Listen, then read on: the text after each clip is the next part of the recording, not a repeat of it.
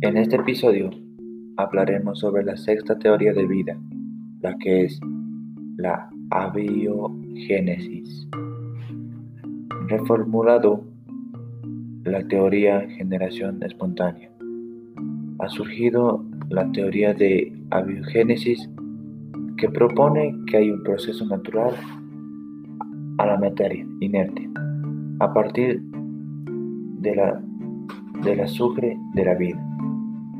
Por ejemplo, se propone que la vida en la Tierra comenzó cuando el vapor del agua pudo finalmente condensarse en la atmósfera y, y por esto generó las primeras lluvias.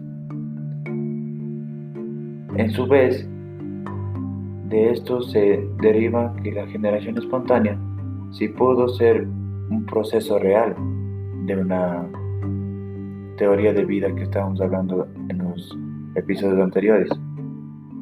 Y pudo hacerse desde millones de años. Asimismo, la teoría de obiogénesis sugiere que la vida se generó por distintas reacciones químicas que paulatinamente permitieron la evolución de organismos primitivos.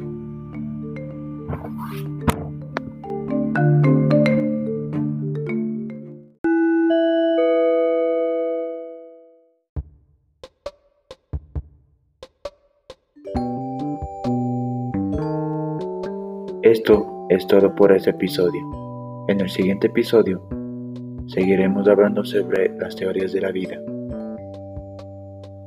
sin la cual hay 10 teorías. En las mismas seguirán teniendo relación con las anteriores.